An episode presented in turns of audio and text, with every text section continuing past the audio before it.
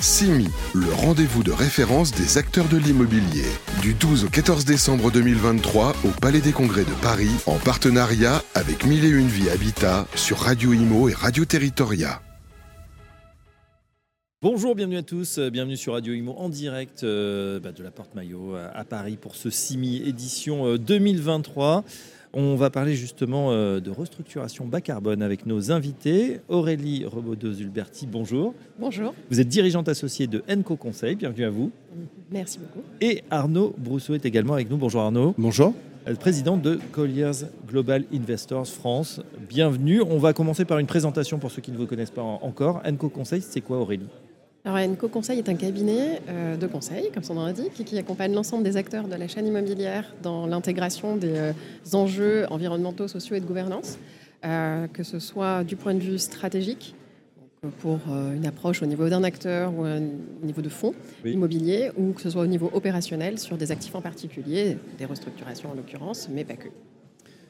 Euh, même question pour vous, euh, Arnaud Brousseau. Alors, Colliers, on connaît un peu, mais Colliers Global Investors, ça correspond à quoi? Alors nous sommes la branche d'investment management du groupe Colliers, donc totalement indépendante des services immobiliers que vous connaissez, euh, les brokers. Et euh, notre métier, c'est de créer et de gérer des fonds d'investissement en achetant de l'immobilier ou de gérer pour le compte de clients des mandats immobiliers, soit en leur achetant et en leur gérant, soit en leur gérant un patrimoine qu'ils possèdent déjà. Oui, alors ce patrimoine, il évolue à toute vitesse, et on en parle beaucoup, on parle beaucoup de, de valeurs vertes, on a l'impression qu'aujourd'hui, il faut, faire, il faut être de plus en plus sélectif dans, dans ce qu'on achète, dans les actifs, hein, euh, qui doivent euh, vraiment euh, bénéficier de toutes les normes environnementales.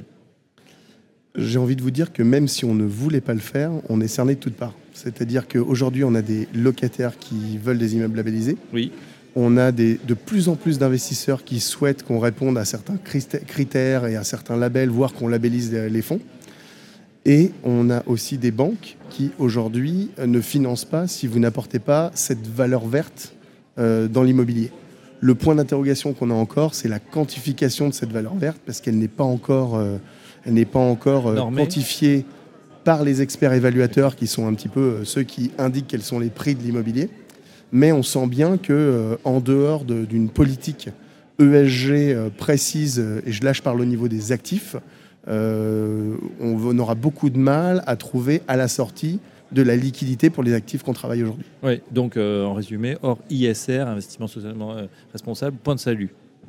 C'est mon opinion aujourd'hui. Euh, vous, vous confirmez, Aurélie, on a l'impression qu'il y a une accélération du mouvement ces dernières années, une prise de conscience. C'est vrai, euh, au début, pas forcément. Enfin, on ne sait pas comme d'habitude hein, si les acteurs s'y seraient mis d'eux-mêmes. Mais là, le fait d'avoir eu les normes, plus euh, les banques qui s'y mettent et, et le financement, finalement, on a l'impression que c'est un game changer, que ça a changé la donne. Ah oui, on, on a vu, euh, alors, euh, mon associé et moi, qui avons euh, lancé le cabinet il y a euh, presque 4 ans maintenant, on travaille euh, depuis euh, 20 ans chacun dans, dans- dans ce domaine-là, et très clairement, euh, on a vu un changement ces les 4-5 dernières années, Oui. Euh, et surtout une, une tendance à l'accélération. Euh, effectivement, aujourd'hui, déjà Arnaud le, le dit, hein, sans ISR, point de salut, je pense que demain ce sera sans doute encore plus drastique, on ira encore plus loin, et notamment le sujet du poids carbone embarqué qui aujourd'hui est un peu, pas tout à fait le parent pauvre, mais en tout cas pas suffisamment bien pris en considération dans l'ensemble de, euh, des, des- des corpus réglementaires. Euh, Oui. sera euh, évidemment euh, mis au premier plan et, et doit- prendra une importance de, de plus en plus grande. Alors justement, vous travaillez sur ces- ces- la restructuration des, des bâtiments. Voilà, l'essentiel, c'est de les décarboner ou du moins d'avoir une économie de plus en plus bas carbone. Comment ça se matérialise fonctionnellement, pratiquement, dans, dans votre métier de tous les jours?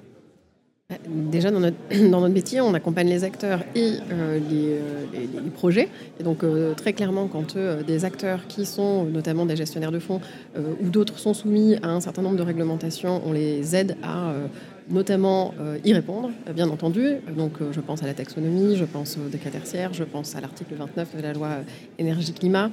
Euh, et, et donc, ça nous permet de, euh, de- de déjà euh, les approcher en consolidant un certain nombre d'éléments de, de reporting qui vont euh, permettre d'être suffisamment transparents et de euh, piloter aussi cette, cette donnée, d'avoir une donnée qui soit pilotable et manœuvrable. Et quand on, Oui. euh, quand on euh, intervient sur les opérations, euh, là, on va avoir euh, à cœur de euh, d'atteindre les objectifs qui sont fixés par le donneur d'ordre ou de challenger ces objectifs sur le poids carbone de l'immeuble sur la totalité de son, sa durée de vie, c'est-à-dire à la fois dans sa phase travaux lorsque il comprend une phase travaux et en même temps dans son exploitation. Ça veut dire que le métier s'est complexifié finalement. Il faut avoir plusieurs casquettes maintenant euh, pour, pour bien euh, voir voilà, tous les, toutes les multifacettes de, cet investissement avec euh, bah, cette nouvelle norme. De notre côté, c'est aussi comme ça qu'on a conçu notre, notre accompagnement, c'est-à-dire d'avoir à, la fois cette, cette, vision stratégique qui permet de challenger les ambitions, les objectifs et de répondre, de voir cette valeur, d'amener les acteurs à, faire émerger cette, cette valeur, cette valeur extra-financière. Euh, et en même temps être capable de, sur les opérations, transformer euh, l'ensemble de ces, euh, de, ces, de ces exigences en mise en œuvre opérationnelle. Oui. Sur les actifs, justement, sur les actifs immobiliers, on, voit bah, qu'il y a ces nouvelles exigences. Euh, on le disait, hein, c'est compliqué d'y échapper, et puis c'est pas forcément le but, notamment parce qu'on se préoccupe bah, de l'avenir, de ce qui va se passer, et on, sent que bah, voilà, il y, a beaucoup d'actifs qui ont été un petit peu traumatisés avec cette montée très extrêmement brutale des, taux d'intérêt. Comment vous avez euh, euh, réagi? Qu'est-ce que ça, a changé là aussi dans votre industrie?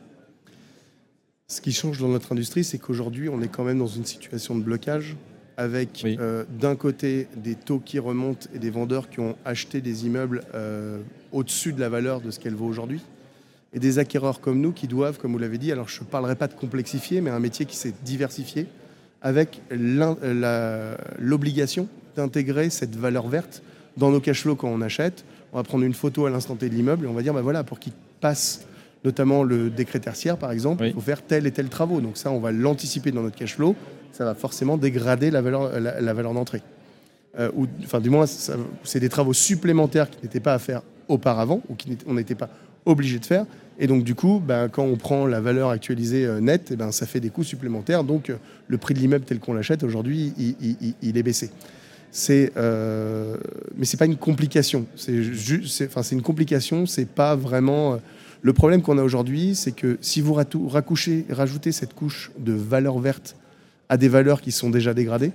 Il n'y a pas de match encore euh, flagrant entre l'offre et la demande, entre le prix qu'attendent les vendeurs et le prix que sont prêts à payer les acquéreurs. Alors, sauf ceux évidemment qui sont obligés de, vendre, hein, parce que, comme vous le disiez, acheter trop cher, trop de dettes, euh, et forcément, ça crée aussi des opportunités. Alors, les opportunités, on en a vu, j'ai envie de vous dire, très peu en 2023. D'accord. Je pense qu'on en verra beaucoup en 2024. Comme vous l'avez dit, il y a un mur de dettes qui arrive avec des refinancements des gens qui ont acheté des immeubles avec 1%, qui vont se refinancer à 4 ou 5%, ça va être qui vont être ça va être compliqué, qui vont devoir mettre sur le marché. On voit aujourd'hui que les SCPI, qui ont beaucoup acheté d'immeubles corps, c'est-à-dire des, immeubles restructurés, rénovés pour offrir du rendement, ont aujourd'hui euh, un besoin de liquidité qui fait qu'ils vont devoir mettre sur le marché. Et il y a aussi, à cause de tout cet arsenal de réglementation euh, verte, la France, je pense, est un des pays qui est le plus en pointe mais si on prend l'exemple du décret tertiaire, ça va pousser certains institutionnels à vendre les immeubles les moins performants de leur portefeuille pour lesquels ils ne se sentent pas capables de faire ces mmh. travaux. Donc oui, effectivement, euh, le contexte est compliqué, mais on va voir en 2024 euh, un marché qui, à mon sens, va se fluidifier dans la mesure où euh, beaucoup de vendeurs vont être obligés de vendre et les acquéreurs pourront un peu plus, j'aime pas cette expression, mais imposer leur prix. Bien sûr. Non, non, mais ça va être clairement un, marché à nouveau euh, d'acheteurs, alors que c'était les vendeurs jusqu'ici qui avaient la main à des, à des valorisations, effectivement, qui avaient atteint des, des sommets. Et qui intégreront les travaux verts. Oui. Euh, Aurélie, une, question pour vous concernant, euh, effectivement, on a l'impression d'une certaine avalanche normative, c'est-à-dire tout est arrivé un peu en même temps, ça s'est accéléré. Est-ce que vous pensez que voilà, on est sur une pause pour digérer ou est-ce que ça va continuer? Non, je ne suis pas sûre. Ça va forcément continuer. En tout cas, on a euh, un certain nombre de dispositifs qui vont se renforcer. La taxonomie qui va évoluer dans les prochaines années en ouvrant à euh, l'immobilier d'autres euh, critères, d'autres enjeux. Également en prenant en compte le, davantage le poids carbone. donc ça, aussi dans les, dans, les, dans les perspectives à venir. Euh, c'est ce qu'on voit déjà poindre avec un certain nombre de référentiels. Comme le disait Arnaud à l'instant, euh, en France, on est quand même plutôt bien doté, donc on sera sans doute, pour nous, ce sera sans doute moins compliqué. L'ensemble de cette prise en compte de, de, euh, l'aspect carbone au sens large sera sans doute moins difficile pour les acteurs français que, pour les autres au niveau européen. On a pris de l'avance par rapport à nos voisins européens? Oui, avec la RE 2020, on a pris de l'avance parce qu'on a mis en perspective l'aspect carbone, donc le poids carbone embarqué. Et donc maintenant, on va tutoyer des, des, sujets de temps de retour carbone où euh, clairement, lorsque on va avoir des, actifs qui sont un peu entre deux, qui ont besoin pour passer les, niveaux de décret tertiaire, ou avoir besoin de potentielles perspectives de plan de travaux, il faudra, en tout cas aujourd'hui, nous, on, apprend à nos, à nos, clients à aller regarder ce temps de retour carbone de sorte à pas euh, injecter trop de, trop de poids carbone euh, au péril de euh, l'équilibre global du, du, projet. ça, c'est pour les, les, sujets de. Alors Arnaud Brousseau vous réagir justement à ce poids carbone. je, trouve que c'est très important ce que dit Aurélie pour deux choses. La première, la réglementation est en train de se préciser. Et c'est très bien parce que nous, notre métier d'investisseur immobilier, c'est de gommer du risque. Et Auparavant, je vous donne un exemple, quand la, réglementation SFDR est sortie, c'était comment j'envisage euh, dans mes investissements euh, la durabilité de mes investissements. Point. Et tout le monde pouvait faire ce qu'il voulait, l'adopter comme il voulait, etc. Là, aujourd'hui. On faisait un petit peu cette embouille. On faisait un peu cette embouille, et ce qui ouvrait la, la porte au greenwashing. Voilà. Aujourd'hui, avec ces réglementations qui sont en train de se préciser, ça nous permet, nous, d'être beaucoup plus pointus dans nos attentes, nos demandes et nos analyses de dossiers. Ça, c'est le premier point. Le deuxième point, Aurélie a, donné la notion de poids carbone embarqué, c'est extrêmement important parce que si vous voulez, si on parle de poids carbone embarqué, le décret tertiaire est déjà obsolète. Si vous voulez, je vais prendre un langage de financier. Pour moi, le décret tertiaire, ça va valoriser le carbone qu'émet un immeuble restructuré ou pas restructuré en un an. C'est ce qu'on appelle en finance un compte de résultat. Mais quand on prend le compte de résultat, on oublie toute la notion bilan. Donc si je détruis un immeuble je construis un nouvel immeuble tout neuf avec une superbe coque, isolé avec euh, la dernière génération de, de, techniques, je vais avoir un super RE 2030. RE 2000, on va l'appeler ça RE 3030 ou 2020. Mais euh, je vais avoir un immeuble qui est très peu, qui émet très peu. Par contre, j'aurais détruit un immeuble et j'aurais restructuré un immeuble et donc mon bilan carbone sera désastreux. Alors que quand on prend la notion de, de poids carbone embarqué, on se pose vraiment la question de j'ai une tour à la défense, est-ce que je la détruis et je construis un immeuble qui va euh, faire euh, très peu de carbone ou est-ce que je la restructure, j'aurai plus de carbone année après année, mais sur un bilan de 20 ans, mm. j'aurai économisé du carbone? Aurélie, on arrive à modéliser aujourd'hui ça Oui, oui, on arrive à modéliser, alors euh, de, manière plus ou moins fiable, mais on a toute une base de bon, l'utilisation des ACV, on a l'expérience, le retour d'expérience du label BBCA. L'analyse du, du cycle de vie. Hein, Exactement. Euh, vous baignez dedans, mais c'est pas forcément évident pour tout le monde. Désolé, on en a tellement dans notre domaine. Euh, mais euh, donc l'analyse du cycle, du cycle de vie, qui est utilisée à partir d'un certain nombre d'outils qui sont disponibles sur la place et de bases de données, notamment la base Ignes. Aujourd'hui, les, données qui remontent sont pas encore suffisamment fiables, et pas, encore suffisamment complètes. Et donc, il faut que l'ensemble des industriels fournissent des données qui soient fiables et qui correspondent vraiment à leurs produits, de sorte à avoir un poids un calcul, une modélisation qui soit euh, fiable.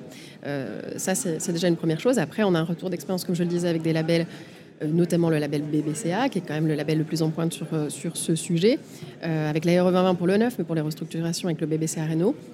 Et donc, qui nous permet de, d'avoir cette, voilà, ces retours d'expérience qui nous permettent de guider et d'évoluer, de, de pouvoir accompagner euh, conseiller nos clients sur euh, la meilleure façon de, euh, face à une telle ou telle situation, face à telle, ou telle équation qu'il faut résoudre, quels sont les bons leviers pour pouvoir éviter de, se retrouver avec un, un, mauvais bilan et un bon compte de résultats c'est ça. Et ça, ça reprend toutes les thématiques de construction de la ville sur la ville, de se dire que les 90% des bureaux existent déjà. donc, c'est peut-être pas la peine soit d'en créer de nouveaux, il faut peut-être aussi euh, restructurer. C'est une, une, bonne solution. On n'a pas fini d'en parler, euh, messieurs, dames. Un grand merci d'être passé par Radio Mémo pour nous donner euh, vos points de vue. Aurélie Rebaudot-Zulbert, je rappelle que vous êtes dirigeante associée de Enco Conseil et Arnaud Broussou, président de Colliers Global Investor France. Merci à vous. À très bientôt sur Radio Imo. Merci. CIMI, le rendez-vous de référence des acteurs de l'immobilier. Du 12 au 14 décembre 2023 au Palais des Congrès de Paris, en partenariat avec Mille et Une Vie Habitat sur Radio Imo et Radio Territoria.